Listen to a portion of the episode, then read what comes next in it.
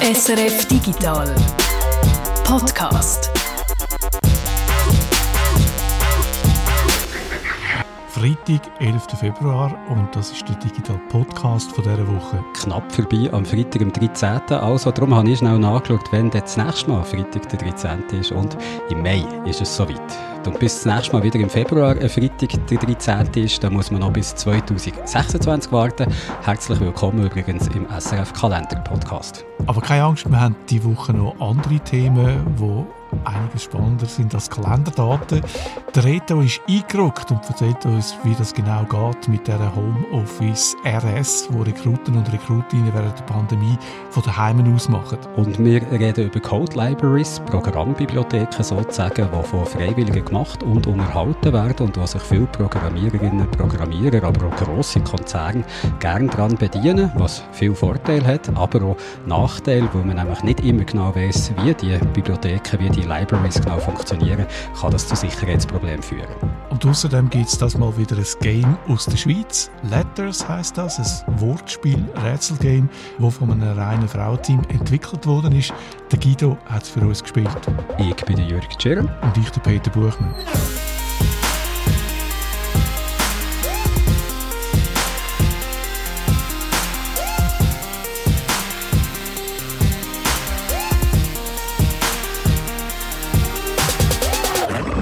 Aber zuerst einmal zu einem aktuellen Thema, wo es um einen ganz exklusiven Club geht.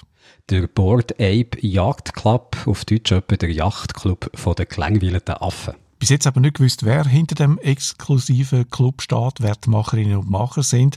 Aber zwei davon sind jetzt enttarnt worden. Grund für uns, den Club mal genauer anzuschauen. Jürg, du hast das gemacht. Was hat es mit diesen gelangweilten Affen auf sich? Stell dir vor, Peter, bei diesen gelangweilten Affen handelt es sich um NFTs. Also jetzt hast du wahrscheinlich gedacht, dass wir diese Woche vielleicht mal ohne NFTs auskommen, aber das ist im Moment einfach unmöglich. Und um sie alle Kürze nochmal zu erklären, was das überhaupt ist. NFTs, das sind digitale Gegenstände, Wertgegenstände muss man wahrscheinlich sagen. Das können Kleidungsstücke in einem Game sein, Grundstücke in virtuellen Welten oder in dem Fall eben Kunst. Ich sage das jetzt in grossen Anführungszeichen, sind Bilder von so Comic-Affen. Als digitale Gegenstände könnten die eigentlich leicht kopiert werden. Die bestehen ja nur aus Nullen und Eisen. Da ist also nicht gross etwas dran an diesem Bild sonst. Aber dank der Blockchain-Technologie, die man auch von Kryptowährungen wie etwa Bitcoin kennt, ist eben jedes NFT einzigartig. Also kann nur ein Besitzer, eine Besitzerin haben, wo das eben in die Blockchain so eingeschrieben ist. Also wir haben es hier mit einer künstlichen Verknappung zu tun, wo die NFTs dann eben wertvoll und handelbar macht. Und der Handel mit NFTs als Spekulationsobjekt, muss man wahrscheinlich sagen, der blöd im Moment, wo auch, weil viele auf so ähnliche Kurssteigerungen hoffen, wie man bei den Kryptowährungen hat können erleben und wo sie vielleicht selber sogar schon davon haben profitiert und das Geld jetzt eben in NFTs stecken. Im Fall von diesen gelangweilten Affen funktioniert das ja offenbar recht gut. Ja, wer Mitglied werden in diesem exklusiven Club, in diesem exklusiven Yachtclub, der muss heute tief in greifen. Ursprünglich sind die einzelnen Exemplare von diesen insgesamt 10.000 sättigen Affen-NFTs für ein bisschen mehr als 200 Dollar verkauft worden und heute wird der günstigste von diesen Affen schon für gute Viertelmillion Dollar gehandelt. Das teuerste Exemplar, das kostet in fast 3 Millionen. Also, da siehst du ein Statussymbol Idol und als solches natürlich begehrt bei den Reichen und Schönen von dieser Welt. Der Justin Bieber soll so einen Aff haben, aber auch Paris Hilton oder der Talkmaster Jimmy Fallon und auch der Schweizer Tennisstar, der Stan Wawrinka, der schmückt zum Beispiel sein Twitter-Profil mit so einem Board Ape. Also gibt es den Club tatsächlich? Treffen sich da irgendwo mit Leuten auf irgendeine Art? Oder geht es einfach darum, dass man so einen NFT hat, und dann so quasi das Mitglied von einem Club ist. Also die Exklusivität von solchen digitalen Affen, dass man die kann besitzen kann, das macht natürlich viel vom Reiz aus. Es gibt auf Englisch den Begriff Bragging Rights, also das Recht mit etwas können anzugeben und ich glaube, das trifft beim Sammeln von den Board Apes so ziemlich den Nagel auf den Kopf. Allerdings auch der Yacht Club, also der zweite Teil vom Namen, der gibt es wirklich nur, wer so ein Board Ape NFT besitzt, darf sich Mitglied in diesem Club nennen und und so zum Beispiel Zutritt zu exklusiven Partys. Wobei, ich habe auch schon gelesen in einem Artikel von der Technologie-Webseite The Verge, da hat einer von den Reporter probiert, an so eine Party zu kommen und hat dann auch gemerkt, dass bei der Türkontrolle selber die persönlichen Beziehungen, die man so hat, eine viel größere Rolle spielen, als ob man tatsächlich so ein NFT hat oder nicht. Der Grund, warum wir ja jetzt über die Board Apes reden, ist ja, dass die Namen von zwei von diesen Machern, die äh, dahinter stecken, bekannt worden sind. Gegen denen ihre Willen, muss man sagen. Wie ist das ausgekommen? Also sie haben sich mittlerweile damit abgefunden, dass man ihren Namen genannt hat und haben so selber in einem Twitter-Profil, glaube ich, vermeldet. Der Greg Solano heisst der eine, den haben wir bis jetzt als Gargamel kennt und der andere ist der Wiley Aronoff, der unter dem Spitznamen Gordon Goner hat firmiert. Die Webseite BuzzFeed ist für die Enthüllung verantwortlich. Die hat das mit klassischer journalistischer Detektivarbeit geschafft, würde ich mal sagen, indem sie nämlich öffentlich zugängliche Firmendaten haben ausgewertet. Und da sieht man, dass so Zahlungen, Wertverschiebungen auf der Blockchain, also NFTs, die dort so gehandelt werden, der ganze Handel kann zwar einigermaßen anonym passieren, weil die Adresse, wo das so ein Aff hinwandert, wenn er zum Beispiel verkauft wird, die ist verschlüsselt, wie auch beim Bitcoin. Ja eigentlich das Wallet, also der Geldbeutel, wo du dein Geld drinnen sammelst, verschlüsselt ist und man nicht sieht, wem das da gehört, aber das ganze System, das funktioniert dann eben doch nicht anonym, sondern höchstens pseudonym, irgendwann ist, was zum Beispiel deine Kryptowährungen wieder in echtes Geld wechseln wechseln und für das brauchst du ein Bankkonto, das jeweils mit einem richtigen Namen verknüpft ist. Oder, wie man es jetzt im Fall von der Board Apes hat gesehen, steht da eben eine Firma dahinter, die sich dann eben trotzdem irgendwo muss registrieren und so kannst du dann auch die richtigen Namen von den Leuten dahinter herausfinden. Aber trotzdem kann man sagen, dass äh, die Krypto- und die NFT-Welt nicht die transparenteste ist. Man kann schnell mal das Gefühl haben, es werde hinter den Kulissen ziemlich gemischt, mit Absprachen Kurse in die Höhe getrieben oder sogar Geld gewaschen. Und das Problem gibt es bei diesen gelangweilten Affen auch, oder? Ja, nicht nur bei denen, ganz allgemein bei dem ganzen Handel mit NFTs, da werden exorbitante Summen gezahlt für Werke, die ich jetzt mal würde, äh, ähm, persönlich sagen, Künstler ist jetzt nicht gerade wertvoll sein. Und da fragt sich natürlich, ob da zum Teil nicht einfach Preise in die Höhe getrieben werden, damit der Wert von NFTs ganz allgemein steigt und die natürlich können profitieren, die viele so NFTs haben. Das kennen wir ja so ein bisschen aus der Kunstwelt, also wenn ein wichtiger Sammler oder ein wichtiges Museum das Werk von einem bestimmten Künstler oder einer Künstlerin kauft, dann steigt ganz allgemein der Wert von all diesen Werken, nicht nur denen, die von dem Museum oder von dem Sammler sind gekauft worden. Also wie beim Handel mit Kryptowährungen ist auch beim Handel mit NFTs viel noch nicht reglementiert, spielt sich so ein bisschen in einem Graubereich ab und es gibt Stimmen, die davor warnen, hinter diesen hohen Summen, die für bestimmte NFTs gezahlt werden, da könnte ja Geldwäscherei stecken. Im Fall von den Board Apes, von diesen gelangweilten Affen, gibt es jetzt da sogar schon einen eigenen Begriff dafür, statt von Money Laundering, also zu Deutsch Geldwäsche, redet man da von Monkey Laundering, also Affenwäsche.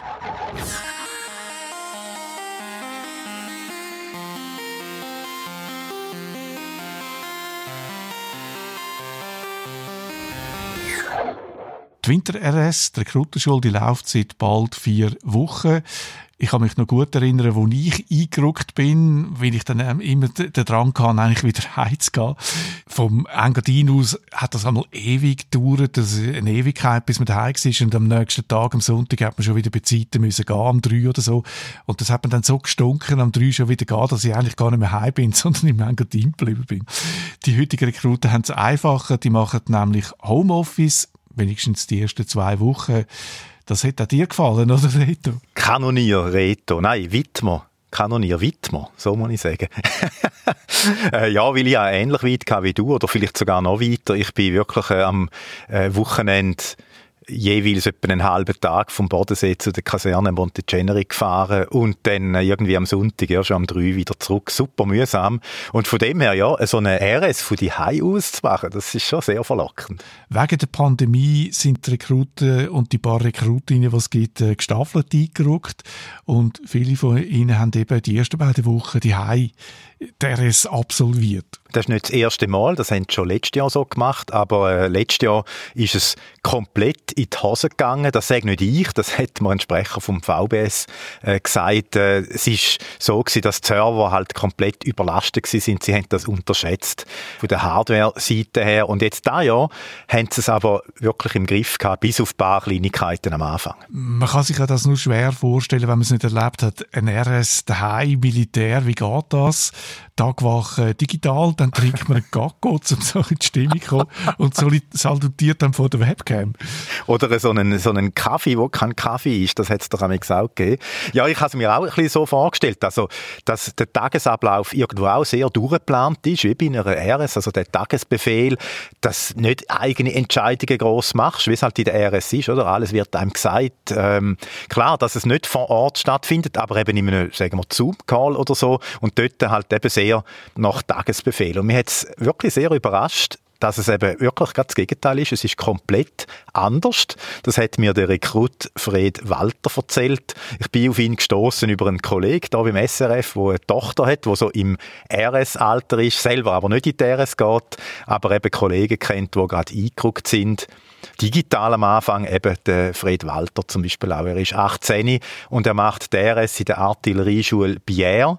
Die ersten zwei Wochen hat er sie von die aus gemacht und ich habe mit ihm mal kurz geredet, wie das, das eben so ist damit auch wir beide schon ein bisschen ältere Semester mit, ich bin RS 1992 und du natürlich noch zehn Jahre vorher etwa, oder? Genau. wissen, wie das heute eben abläuft. Und es ist so gewesen, dass er vor dem Start von der RS einfach einen Brief bekommen hat mit einem Login für eine Webseite und einem, kann man schon sagen, Befehl für den ersten Tag antreten, also einloggen zwischen 10 und halb 12. Ist unten dran noch gestanden verpflegt? Das ist doch immer gestanden auf der Bank. Ich ihn jetzt nicht gefragt, aber ja, in dem Sinn hat er die Heise wahrscheinlich schon verpflegt. Dann ist man auf die Webseite gekommen, hat man sich ein bisschen kennengelernt und dann ist irgendwie gestanden, jetzt einrücken, hat man das gedruckt und dann ist man online eingeguckt. Und ab dann, zwei Wochen, kann man wirklich sagen, komplette Freiheit, also keine Pflicht, Online-Meetings, wo dann irgendein Ausbildungsoffizier referiert. Einfach eine Webseite, äh, das sogenannte Learning Management System LMS. Es ist halt nicht so wie eine Online-Schule, wo jeder im Call ist und man sieht die anderen und äh, die Lehrer redet, sondern es ist einfach eine Webseite, und dort sind Dokumente aufgeladen, die muss man dann lesen. Und es gibt auch noch äh, voraufgenommene Präsentationen, die muss man dann durchschauen und durchklicken. Und dann ganz am Schluss gibt es eine Selbstkontrolle zu jedem Thema, wo man Minimum 80% von den Punkten richtig haben muss, zum Send bestehen und abschließen. Das sind also Dokumente und Videos zu so Basics, äh, zu grundlegenden Themen von der Armee, wo eigentlich alle betreffen, also gleich, ob jetzt Sanitäter bist oder, oder Kanonierin oder äh, ich weiß was gibt's noch alles, Aufklärer.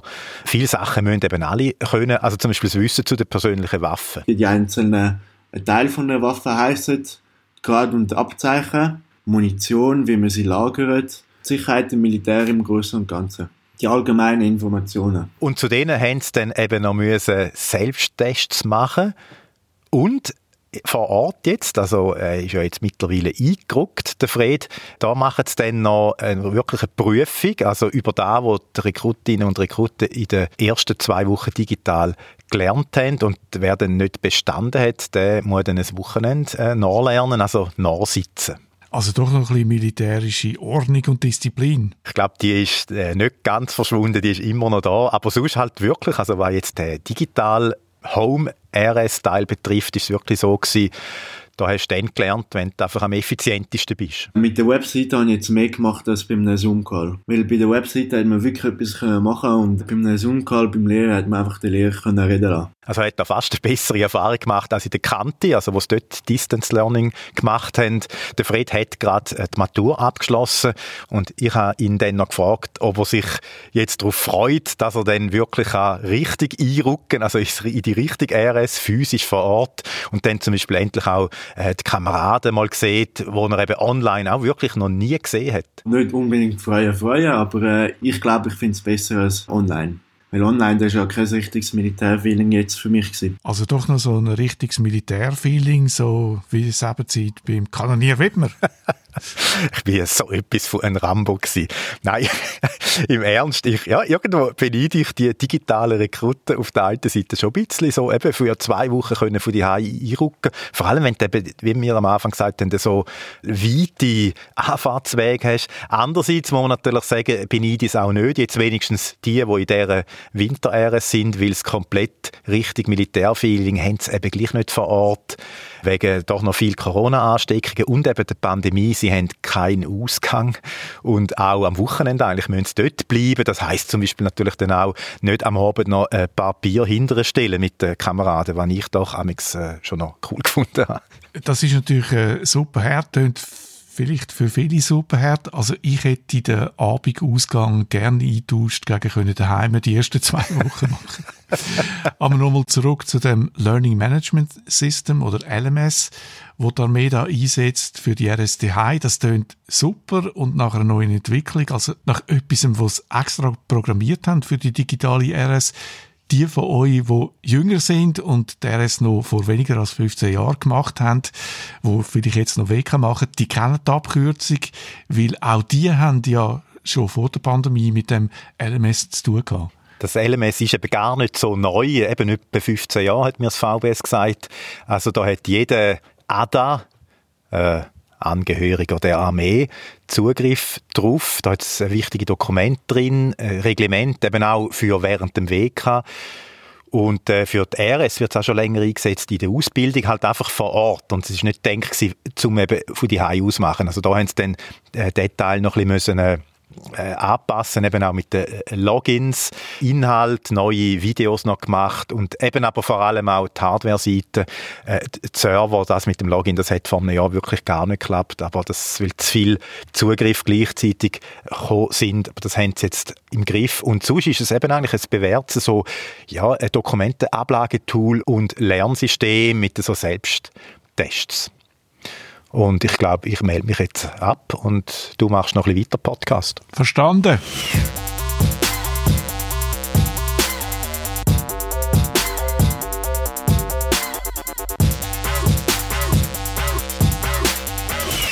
Ich wage mal zu behaupten, in praktisch jeder Software, die wir heute so brauchen, hat es Open Source Code drin. Also Software, die irgendjemand gratis hat programmiert und dann anderen frei zur Verfügung gestellt. Skype, WhatsApp oder Minecraft sind zum Beispiel für Open Source, wo wir im Alltag brauchen. Open Source Code hat es aber auch in einem Tesla oder in einem BMW drin und natürlich auf ganzen Haufen Webseiten in Webapplikationen. Und in der letzten Woche hat ein Open Source Projekt wegen einem gravierenden Sicherheitsloch für Schlagzeilen gesorgt. A Log4j. We want to share some urgent warnings. Log4j. Potential security issue on the internet that could affect the worst cyber vulnerability in history. But now a newly discovered security flaw that could be bigger so far than any hacks we've yet seen. Kurz danach hat äh, ein Entwickler von Open Source Projekt absichtlich den Code von zwei von seinen Libraries so manipuliert, dass die Software nicht mehr hat funktioniert. Aus Protest, weil er darauf hat aufmerksam machen dass Millionen von EntwicklerInnen gratis an Software arbeiten, wo andere davon profitieren können, zum Teil auch grosse, reiche Unternehmen, ohne dass aber die Entwickler etwas davon würden bekommen. Unsere IT-Infrastruktur hängt also von der Arbeit von Freiwilligen ab. Uns hat darum interessiert, ob wir grundlegende Sicherheitsprobleme haben, entweder weil es Fehler in dem Open Source Code hat oder weil einfach einer kann streiken und kann etwas sabotieren. Und du, Peter, hast das zwei Sicherheitsexperten gefragt, ob eben Open Source Software sicherer oder weniger sicher ist als kommerzielle Closed Source Software. Ich habe mit dem Roger Halberg geredet. Er ist Sicherheitsexperte bei der Microsoft, zuständig für ganz verschiedene Länder zu Europa. Und ich habe mit dem Stefan Keller geredet. Er ist Professor für Informatik an der Hochschule Ost und ein Verfechter von der Open Source Idee. Ich habe beide gefragt, was sicherer ist, Open Source oder Closed Source, und ob das System hinter der Verteilung von Open Source Software ein Sicherheitsrisiko sei. Und mich hat auch Wunder genommen, ob die großen IT-Konzerne die freiwilligen Entwickler ausnutzen. Und die Antwort von den beiden hat mich, muss ich sagen, überrascht. Jetzt hast du es gesagt, der Roger Halper äh, arbeitet bei Microsoft und Microsoft, äh, das weiß man vielleicht, ist früher ähm, auf der Chefetage vehement gegen so Open Source Software gewesen. Das hat sich in den letzten Jahren aber stark geändert. Und die Fachhochschule Ost, früher äh, Fachhochschule Rapperswil, die engagiert sich schon seit 1982 für Open Source, hat mit der Stefan Keller gesagt, und er führt die Tradition weiter und organisiert organisierte Open Workshop Tag. Aber bevor wir jetzt mal schauen, was eben die Experten dazu sagen, was so die Probleme vielleicht sind von Open Source Software, dann machen wir jetzt mal einen Schritt zurück und klären zuerst mal, was heisst Open Source eigentlich genau. Wir haben vorher von Libraries oder Bibliotheken geredet. Eine Softwarebibliothek ist nichts anderes als Softwarecode, wo ein bestimmtes Problem löst oder so eine, so eine Gruppe von Problemen. Äh, es ist so wie ein Werkzeugkasten für Entwickler und Entwicklerinnen. Und dann machen wir doch das mal an einem konkreten Problem fest, wo man eben so mit Open Source Software können lösen Zum Beispiel das Problem, dass nicht alle Länder auf der Welt den gleichen Kalender brauchen. Willkommen zurück im SRF Kalender Podcast. In Japan zum Beispiel ist jetzt nicht 2022, sondern es ist das Jahr 4 von der Ära Reva. Wenn ProgrammiererInnen eine App rausgeben die auf der ganzen Welt das Jahr korrekt anzeigt, dann müssen sie das Problem aber nicht selber lösen, sondern können sich einfach eine Software abladen, die das für sie erledigt. Eben eine sogenannte Library. Von diesen Libraries gibt es Millionen. Ohne so Libraries kann man heute gar nicht mehr entwickeln. Man wäre viel zu langsam, wenn man immer alles selber machen müsste. Man käme nicht vom Fleck. Wenn man eine Datenbankverbindung in jedem Projekt immer wieder von Neuem müsste programmieren, dann wäre die Qualität sicher auch noch viel schlechter. Schlechter, als wenn man den Code übernimmt von einer Gruppe, wo genau an diesem Problem seit Jahren schafft, äh, wo so eine Community äh, um sich herum hat, wo das nutzt und die Software auch immer wieder verbessert und verfeinert. Viel von den Autorinnen von so Software-Libraries, das sind Freiwillige, das haben wir schon gesagt. Die opfern ihre Freizeit dafür, ohne dass sie irgendwie Geld überkommen. Zum Teil schaffen sie auch in Gruppen zusammen, mit Teams von Leuten, die um die ganze Welt verteilt sind und äh, so eben zusammen arbeiten. Und jetzt müsste ich natürlich aufpassen, dass sie sich gegenseitig nicht in die Quere kommen, dass nicht einer, der zu Los Angeles am Nachmittag aus Versehen etwas ändert, wo ein anderer zu Berlin im Halbschlaf eben gerade auch am Meditieren ist. Alle, die über das Internet schon mal zusammen an, an einer Präsentation geschafft haben oder an einem Word-Dokument, die wissen, das ist gar nicht so einfach. Programmieren ist eigentlich nicht viel etwas anderes als ein Text schreiben, also als Code schreiben. Es hat auch etwas von einem Koch, der ein Rezept schreibt. Also zum Beispiel 50 Gramm Wasser abwägen, 50 Gramm Mehl abwägen, alles mischen, sechs Tage warten und schon hat man einen Sauerteig. Äh, ich glaube, da hat jemand zwischen ihnen etwas aus dem Rezept rausgelöscht. Weil wenn du nur rumstehen lässt, sechs Tage, dann kommt es nicht gut, dann muss man zwischen ihnen noch etwas machen. Ach so, mache ich immer mein Sauerteig. Ich weiß nicht, wieso das jetzt noch nie gut ist. Am Schluss hast du ein Knäckebrot. Genau. Dass eben niemand einfach so etwas kann aus einem Rezept oder aus einem Softwarecode rauslöschen oder bewusst auch manipulieren, gibt es ein Codeverwaltungssystem. Das populärste seit ein paar Jahren ist Git. Da steckt der Linux-Erfinder Linus Torvald höchstpersönlich dahinter. Mit Git kann man das Projekt verwalten. Das heißt vor allem eben Text. Softwarecode ist ja nichts anderes als Text. Haben wir vorher gesagt, wie ein Rezept. Und über Git kann eine Gruppe zusammenarbeiten am gleichen File, ohne dass sie sich in Quere kommen, ohne dass es Konflikt gibt oder es ist geregelt, wie man die Konflikt löst. Man kann auch die, jede kleinste Änderung zurückverfolgen oder äh, rückgängig machen. Der Name GitHub habt ihr vielleicht schon mal gehört. Das ist eine Sammlung von 100 Millionen solchen Projekten, hat 70 Millionen Userinnen und User, die sich da daran bedienen, für ganz verschiedene Softwareprojekte, wo alle eben das Verwaltungssystem Git brauchen und darum eben der Name GitHub. GitHub gehört seit ein paar Jahren Microsoft und hat vor einem Jahr selber NPM gekauft. Das ist ein System zum Open Source JavaScript Code zu verwalten. An offener Software arbeiten also Leute über ein Ablagesystem, wie eben GitHub. Die arbeiten koordiniert zusammen.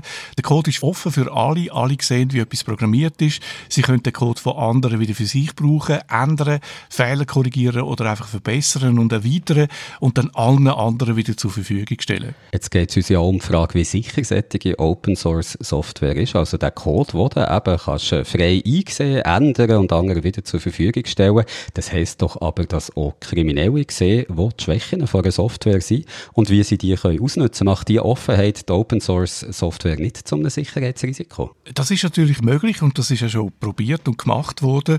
Für die Befürworter von Open Source Software ist die Offenheit dann aber auf der anderen Seite auch wieder eine Stärke. Es sind ja nicht nur Kriminelle, die den Code anschauen, das sind ja vor allem auch Leute, die den Code verbessern wollen um Open Source Projekte, wir haben es gesagt, entstehen zum Teil große Communities. Darum haben auch grosse Firmen ein Interesse, Software offenzulegen, wie sie die Arbeit dann können auslagern können. Aber es gibt natürlich keine Garantie, dass man jeden Fehler findet, auch wenn ein Haufen Leute anschauen.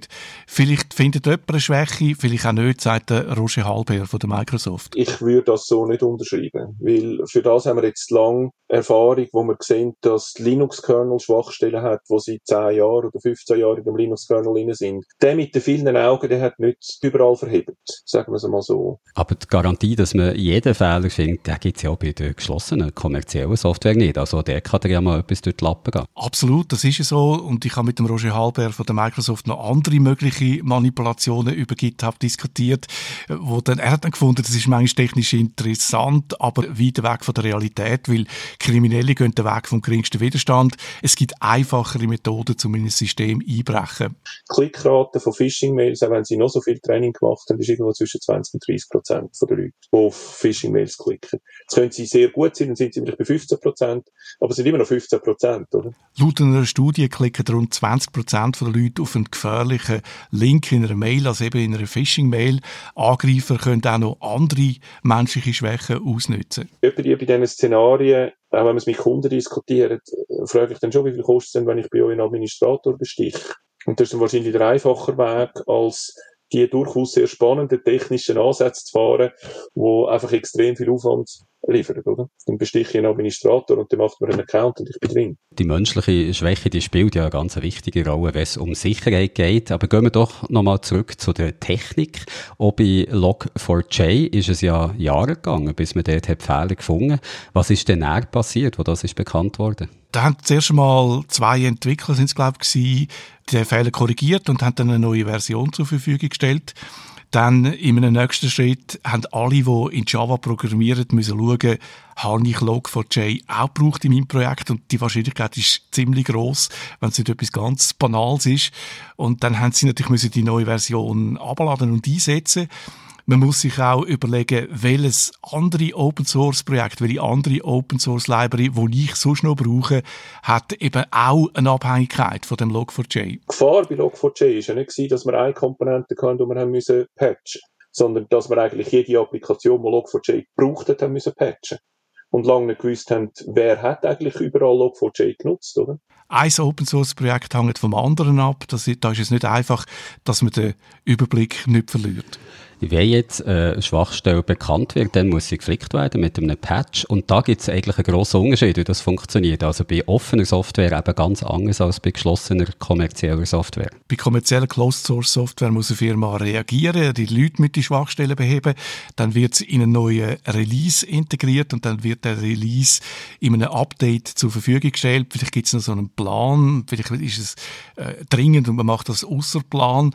Für den Roger Halber ist ein Vorteil von kommerzielle Software, dass man einen Lieferant hat, der für ein Produkt verantwortlich ist. Wenn Apple einen Linux-Kernel einsetzt oder einen Unix-Kernel, sie können zurückgehen zu der Apple und, und, und wissen, wer verantwortlich ist. Sie können auf einem Chromebook zu Google gehen und wissen, wer verantwortlich ist.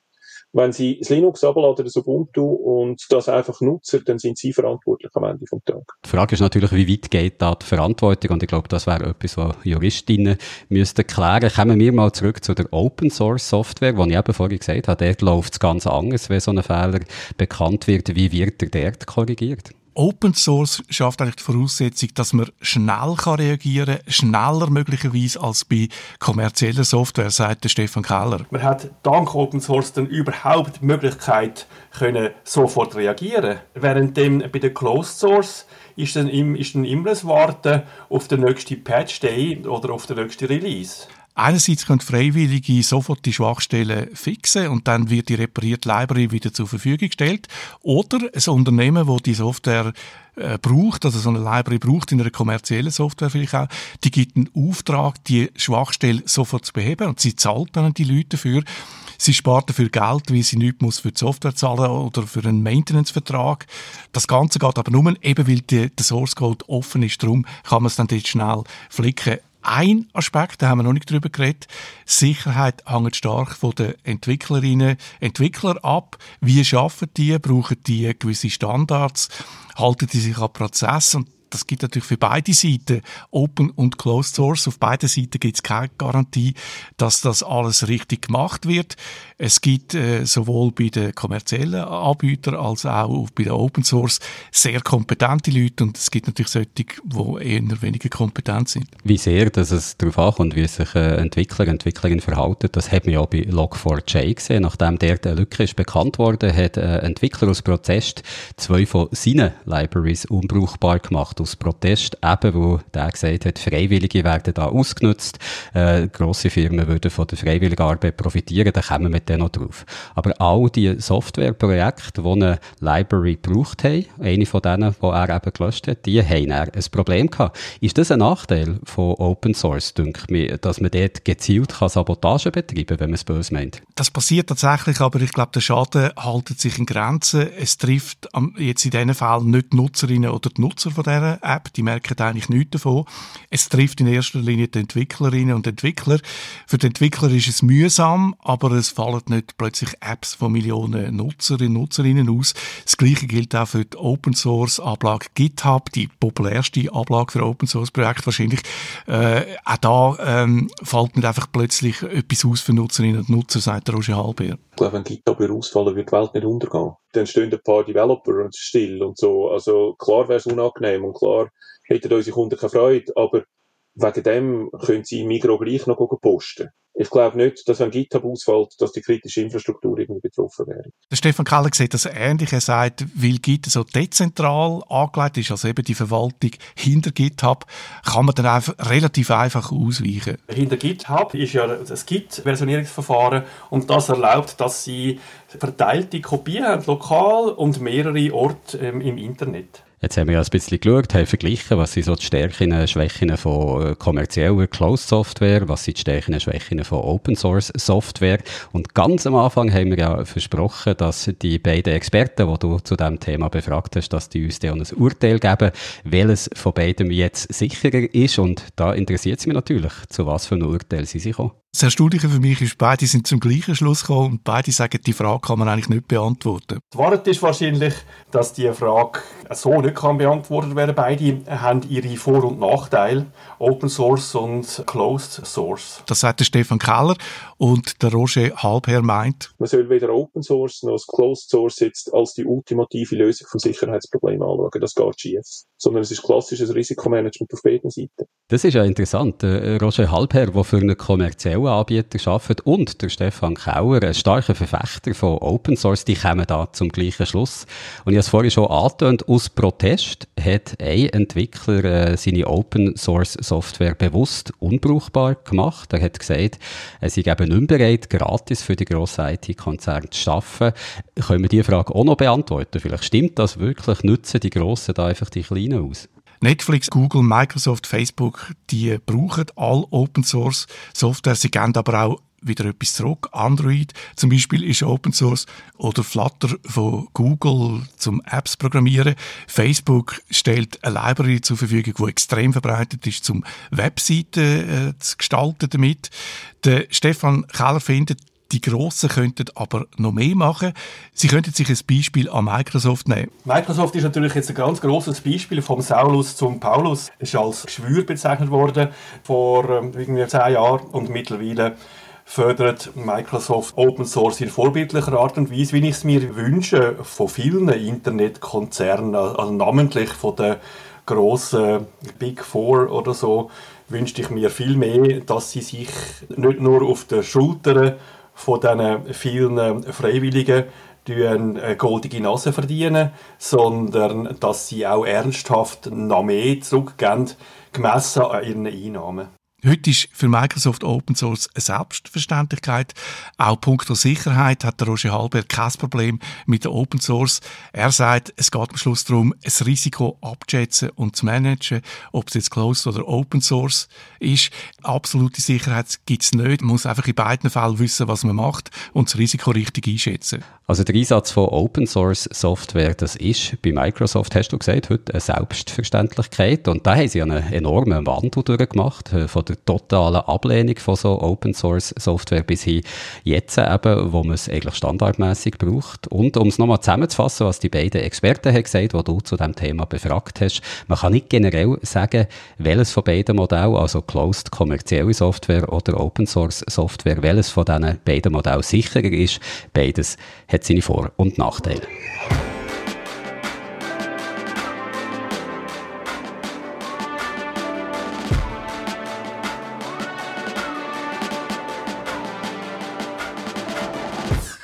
Die Jugend von heute, die will ja ständig noch mit das TikTok hineinschauen, habe ich mal gehört.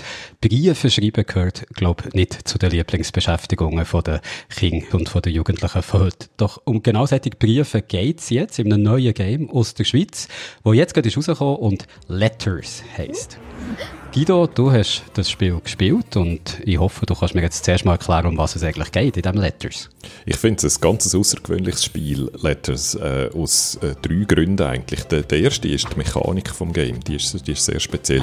Man lernt eigentlich im Game so die Biografie von einer Sarah kennen. Man fängt so an, wenn sie noch ein, ein Mädchen ist äh, und später dann eine junge Frau und verfolgt eigentlich ihre Biografie über die Briefe und später dann auch Chats, äh, wo sie mit Freundinnen austauscht. Und wir lesen das, äh, aber zum weiteren Text ähm, zum Erscheinen zu bringen, tun wir nicht einfach auf einen Knopf drücken, wie das sonst eigentlich in Games immer ist, sondern wir müssen immer so kleine Rätsel lösen. Also Wörter aus einem schon sichtbaren Text nehmen und an einen bestimmten Ort bringen und, äh, und dann schaltet das neue Text frei. Also wir spielen wirklich so ganz im wörtlichen Sinn mit den Wörtern und zwischen den Zielen und das ist so eine Mechanik, die ich so noch nie gespielt habe. Das ist wirklich ungewöhnlich, so zwischen den Zielen lesen. Aber kannst du das noch ein bisschen genauer illustrieren, an einem konkreten Beispiel, wie man das im Spiel machen muss? Ich kann eigentlich gerade so machen, wie auch das Spiel selber einem das, äh, das beibringt. Äh, das ist eigentlich ein sehr schönes Beispiel. Äh, es hat immer so um die Briefe herum oder um die Chats herum hat so Illustrationen und Sachen, wo die Inhalte, wo darüber geschwätzt werden, noch äh, illustrieren. Und die, genau die Illustrationen versperren einem dann den Weg zum Weiterkommen äh, im Text. Man tut nämlich nicht einfach scrollen oder so, sondern wirklich mit einem Figürli von der kleinen Sarah so die Briefe oder die Chats herabgumpen eigentlich. Und äh, in einem Beispiel hat es dann eben so einen gelben Vogel, der dort sitzt, weil äh, die kleine Sarah Vögel als ihr Lieblingstier äh, bezeichnet hat. Und äh, der Vogel versperrt einem den Weg zum Weiterkommen. Und dann hat es oben dran Wörter wie grün, äh, green oder blau, blue und dann kann man die so packen und dem Vogel anrühren und dann wechselt er seine Farbe. Dann ist er nicht mehr ein gelber, sondern ein grüner, blauer Vogel. Macht aber noch nichts, hilft einem nicht beim Rätsel lösen.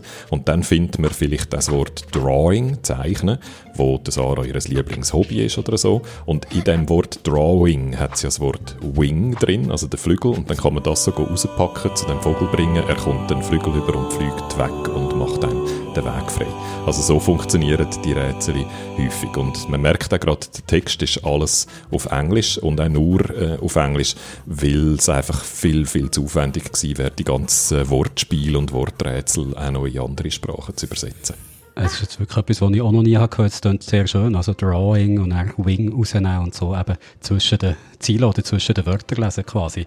Ist einfach die Mechanik etwas Spezielles bei diesem Spiel und sonst spielt es sich aber relativ herkömmlich oder ist sonst noch irgendetwas Spezielles an diesem Game? Das Game kommt von einem reinen Frauenteam und auch das finde ich außergewöhnlich. Alle drei Gründerinnen von 5am Games, die Letters gemacht hat, sind Frauen. Die kommen alle so aus dem Game Design Lehrgang von der Zürcher Hochschule der Künste. Und äh, dort muss ich sagen, ich beobachte eigentlich schon seit Jahren, oder, was dort so viele Leute rauswachsen. Und äh, man kann eigentlich sagen, auch schon sehr, seit einer langen Zeit haben die eigentlich wirklich mehr oder weniger Geschlechterparität dort, einen Haufen Männer und Frauen, die Game Design wollen lernen und dementsprechend gibt es auch viele gemischte Teams, oder? Also, wo ein, ein Mann und eine Frau zum Beispiel zusammen, sich zusammentun und auch etwas schaffen. Aber wenn man dann ein bisschen genauer anschaut ins Team rein, dann ist es eben doch noch häufiger so, dass dann so ein bisschen die klassischen Rollenbilder wieder vorkommen, oder? Dass dann eben er programmiert und sie die Grafik zeichnet oder die Geschichte schreibt. Ähm, und in dem Team jetzt, bei 5am Games, dort ist es eben nicht so, oder? Dort, dort sind alle Jobs von Frauen gemacht worden. Einmal die, die zu der Firma dazugehören, sie haben noch äh, äh, einen Musiker dazugenommen, der ihnen den Soundtrack gemacht hat. Also es haben schon auch noch Männer mitgeschafft am Game, aber so das Kernteam sind alles Frauen. Also du hast es gesagt, das Team wirklich nur aus Frauen, das ist immer noch etwas Seltenes. Merkt man es denn im Game an, dass da jetzt nur Frauen am Werk sind? Unterscheidet sich irgendwie von einem Game, das jetzt von einem reinen Mannenteam gemacht werden Ich weiß nicht, ob ich es jetzt blind gemerkt hätte oder wenn ich nicht gewusst hätte, wer dahinter steht, ob ich dann gedacht hätte, ah, das ist wahrscheinlich ein Frauengame. Aber äh, wenn man es weiss, dann finde ich, fällt es schon auf, oder? Weil so der Fokus ist halt auf, auf Frauenfiguren, das sagen sie selber auch, dass ihnen das wichtig ist, so authentische Frauenfiguren zu schreiben äh, für Games. Die Hauptfigur ist eine Frau, viele von ihren äh, Bekannten und Ver Verwandten und so sind ebenfalls Frauen. Das sind immer so sehr spezifische Porträts. Es wirkt auch über Stellen sehr autobiografisch.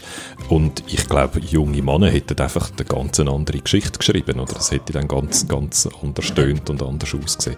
Also von dem her äh, ist auch das eben etwas Außergewöhnliches äh, an dem Game. So die Geschichte und die Stimme, die Erfahrungen, die Emotionen, die das Game einem erzählt, sind Sachen, die man nicht schon tausendmal gespielt hat. Und es ist sehr ein emotionales Game, muss ich sagen. Es, hat so, es kommt eigentlich sehr so locker, luftig daher und hat viel auch lustige Wortspiele äh, drin und so Flachwitz und, und ist sehr so etwas, hat so eine positive Grundhaltung. Aber die Sachen, die dann passieren in der Biografie, sind dann durchaus auch schwere, äh, möglicherweise sogar traumatische Themen und das bringt es einfach so äh, auch noch drin und mir hat die, die Mischung sehr gut gefallen. Also wirklich etwas, was man nicht schon x-mal können spielen so, sehr interessant. Du hast es schon gesagt, Letters ist auf Englisch, es gibt das Game für einen PC und wer zuerst mal möchte reinschauen, wie es sich so spielt, der oder die kann das machen. Man kann dir nämlich zuschauen bei einem Let's Play, wo du letzten Montag hast gemacht, kann man anschauen in unserem YouTube-Kanal SRF Digital und du hast das Let's Play ja nicht allein gemacht, sondern hast ganz einen speziellen Gast dabei gehabt, gell? Genau, die Martina Hotz, eine von den drei äh, Gründerinnen von 5am Games, die eigentlich vor allem die Geschichte geschrieben hat und die für die ganze Wortspiele verantwortlich ist. Sie hat äh, mich begleitet über, äh, über fast die ganzen zwei Stunden, die ich gespielt habe und hat mir Auskunft gegeben, wie das Game entstanden ist und so ein bisschen behind the scenes. Da kommen wir doch jetzt vom Game-Tipp mit einem ungewöhnlichen und tollen Spiel zu einer Game News mit einem Spiel, das ein bisschen gewöhnlicher ist, aber trotzdem toll, Mario Kart ein riesen Game, oder? Mario Kart 8 Deluxe ist so das, wo äh, im Moment alle spielen, immer noch, was erstaunlich ist, weil das Game ist 2017 rausgekommen und das ist immer noch in eines der erfolgreichsten und meistgespielten Games äh, im Moment. Auch in unserer Community äh, wird immer noch sehr aktiv Mario Kart gefahren und dort hat es jetzt eine Neuerung gegeben, nämlich, dass es neue Strecken gibt für Mario Kart 8. Nicht ein paar, sondern gerade 48, wo aber so in in, in ein paar Tranchen veröffentlicht werden und wo man zahlen muss. Also wo man nicht einfach überkommt, wenn man das Game schon hat, sondern wo man zusätzlich ähm, so einen Erweiterungspass kauft und dann kommt man die Strecken über. Und das ist eine interessante Ankündigung, weil eigentlich äh, viele, also Mario Kart-Fans, denkt haben, jetzt kommt dann langsam mal der Nachfolger oder? Jetzt kommt dann mal äh, langsam Mario Kart 9 und es hat immer wieder Gerüchte gegeben, dass jetzt dann irgendwann mal Mario Kart 9 angekündigt wird. Und jedes Mal, wenn Nintendo sagt, wir sagen jetzt dann etwas, dann gehen sofort gerade, äh, kommt so die Idee in den Raum, dass die jetzt endlich Mario Kart 9 ankündigt. Und was sie jetzt machen, ist, sie sagen einfach, da tun ihr noch weiter Mario Kart 8 spielen, wir haben euch da noch ein bisschen mehr Strecken, aber eigentlich läuft das Game immer noch super. Und und äh, die Zahlen dahinter finde ich wahnsinnig beeindruckend. Mario Kart 8 auf der Switch allein, das hat sich über 40 Millionen Mal verkauft mittlerweile. Also eigentlich, ja, jede so grob geschätzt, jede zweite Switch, die es gibt, hat auch ein Mario Kart 8 drauf, oder? Also es ist wirklich ein extrem erfolgreiches Spiel. Und es macht darum aus der Sicht von Nintendo eigentlich total Sinn, das Spiel noch weiter zu füttern. Und darum geben sie jetzt den den Erweiterungspass raus, der etwa 35 Franken kostet. Und jetzt kann man eigentlich einfach hochrechnen, oder? 40 Millionen Leute haben das Spiel schon. Wenn alle von denen den Erweiterungspass kaufen, dann gibt das also recht einen anständigen Umsatz, ohne dass sie gleich viel Aufwand haben, wie sie hätten, wie wenn sie ein neues Spiel würden machen kann man den Erweiterungspass auch haben, einfach so, wenn man das Spiel vorher hatte, braucht es noch den Nintendo Game Pass dazu? Das ist eben super clever. Da gibt es so verschiedene Varianten. Du kannst, wenn du das in der Regel nur die spielst äh, und nur mit äh, Geschwistern zum Beispiel oder einfach innerhalb von der Familie, dann braucht man online ja nicht und dann kauft man einfach den Erweiterungspass und dann ist gut. Oder? Äh, sie haben es aber logischerweise natürlich mit ihrem Online-Abo verknüpft. Das Online-Abo gibt es nämlich in zwei Varianten. Es gibt so das Standard-Online-Abo, das ein bisschen günstiger ist und dann noch so einen wieder ein Erweiterungspass auf dem Online-Abo drauf. Und das ist jetzt, bis jetzt eigentlich so ein eine komische äh, Verkaufsaktion gewesen. Und jetzt haben sie aber das Mario Kart äh, Streckending auch dort reingepackt. Also wenn man den Erweiterungspass vom Online-Abo postet, dann kommt man Mario Kart Streckenerweiterung gerade mit über und muss dann nicht auch noch die 45 äh, Franken zahlen dafür. Also sie versuchen auch ihr teurere Online-Abo zu boosten mit dem, was 100% wird funktionieren. Und wenn wir schon gerade bei Online sind, dort stellt sich dann die Frage, ja, was ist denn, wenn du die, die erweiterten Strecken nicht hast und ich habe sie, was machen wir dann, wenn wir online aufeinander treffen? Und dort ist es auch clever, du kannst dann auf dieser Strecke fahren, obwohl nur ich sie eigentlich gekauft habe.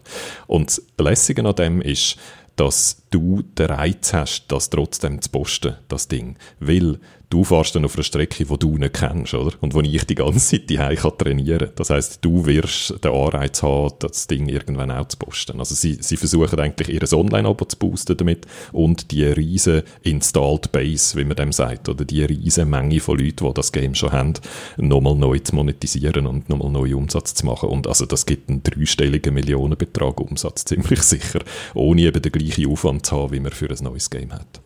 Jetzt zum Schluss trotzdem noch gefragt, äh, schon das 8. Deluxe ist eigentlich nicht ein neues Spiel gewesen, es war äh, das 8. einfach eine Deluxe-Version gewesen. Zeichnet sich nicht trotzdem ein 9 irgendwo am Horizont ab? Haben Sie da irgendetwas jemals gesagt?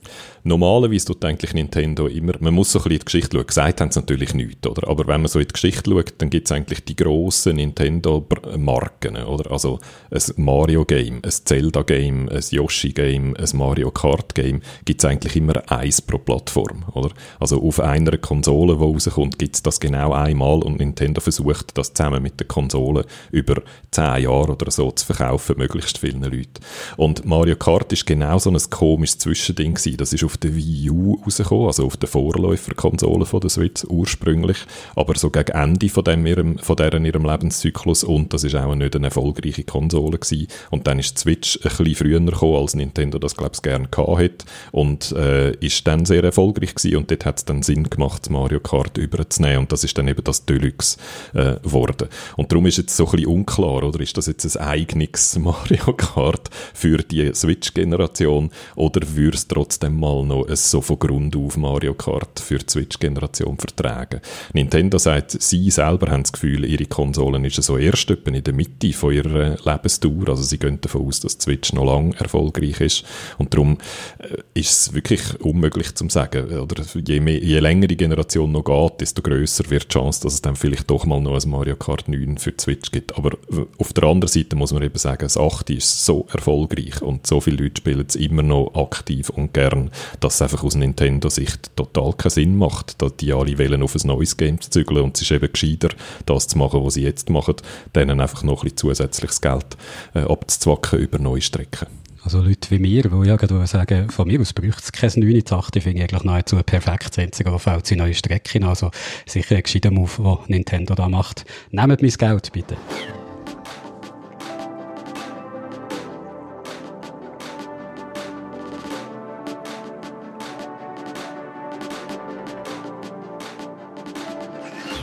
Und dann hat es noch Feedback gegeben auf unseren Beitrag zum Web 3 von letzter Woche. Der Hermi hat uns ein E-Mail geschrieben, wo er recht detailliert auf das eingeht, was wir da gesagt haben. Ja, der Hermi bringt in dem E-Mail wirklich einen Haufen interessante Punkte auf zu Web 3. Er ist nicht ganz einverstanden, wie mir da äh, die Entwicklung geschildert hat vom Internet es ist so eine geballte Ladung, dass ich mir ein bisschen Zeit nehme, um das zu beantworten. Und ich glaube, es ist gescheiter, wir machen das in der nächsten Ausgabe vom Podcast. Dann kommen wir vom Hermi zum Mermi. Er hat uns über äh, Discord geschrieben, über unseren Discord-Server und auch zu Web3 und ihn hat etwas gestört oder er ist über, über etwas gestolpert, Jürg, was du gesagt hast. So wie es der Mermi verstanden hat, hast du gesagt, die äh, Web3 oder Blockchain-Projekte, die Kryptowährungen, die sind eigentlich nur billiger, weil sie sich nicht als Gesetz müssen halten Darum können die mit tieferen Kosten operieren. So hat es der Mermi verstanden. Und ich bin froh, dass der Mermi mich auf das hat angesprochen hat, weil es wirklich nicht besonders genau formuliert war. Ich habe das dann, ich weiss es noch, beim Aufnehmen so spontan noch gesagt und als ich es äh, jetzt wieder angelassen habe, hat es mir auch gedacht, ja, da haben wir ein bisschen präziser können sein. Der Mermi stört sich daran, dass man, so wie ich es gesagt habe, hat können verstehen, die Blockchain wäre eigentlich auch sonst äh, vielleicht äh, effizienter, schneller und billiger als die herkömmlichen Mittel zur Finanztransaktion. Das habe ich so nicht wollen sagen. Ich wollte sagen, häufig äh, können sie einen Vorteil haben, weil sie sich nicht an all die Regeln müssen halten, wo die äh, traditionellen Finanzinstitute äh, müssen beachten. Und das ist ein Vorteil, der sich billiger machen kann, aber mit dem wollte ich natürlich nicht sagen, dass sie per se billiger wären. Also wenn sie jetzt den Vorteil nicht hätten, dass sie dann immer noch billiger wären, das habe ich auch das Gefühl, ist in vielen Fällen nicht so, weil es halt einfach ein kompliziertes System ist, das dezentralisierte System, wo zum Beispiel Blockchain darauf aufbaut und es dort nicht nur länger kann gehen, bis Transaktionen durch das System durchgehen, sondern insgesamt auch teurer kann sein und auch viel mehr Energie kann brauchen. Also das habe ich so überhaupt nicht wollen, ein bisschen reden. Ich habe noch interessante Zahlen gefunden vom 2021. Da hat man geschaut, was äh, jeden Tag, was die durchschnittliche Transaktionskosten sind bei äh, Ethereum und bei Bitcoin. Die bewegen sich in, der, in einer ähnlichen Grössenordnung fast, fast gleich. Bitcoin ist das Maximum noch ein bisschen tiefer. Es bewegt sich zwischen einem Dollar 60 ungefähr und geht bei Ethereum auf bis etwa 70 Dollar. Also das ist das Maximum, das gezahlt worden ist im Schnitt pro Überweisung an einem bestimmten Tag. Und da kommt es natürlich darauf an, wenn man äh, jetzt 3 Millionen überweist, dann sind vielleicht die 70 Franken sehr wenig und, und 1,50 Dollar sowieso.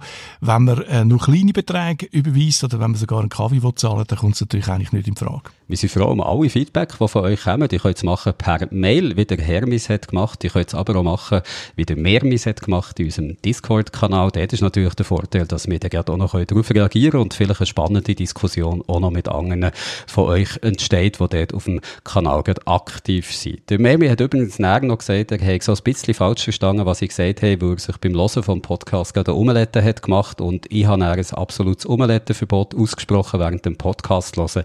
Ich weiß nicht, ob ich das gesetzlich kann durchsetzen kann, aber ich wollte es hier einfach nochmal gesagt haben, während man unseren Podcast hört, darf man kein Omelette machen, weil sonst versteht man es vielleicht falsch.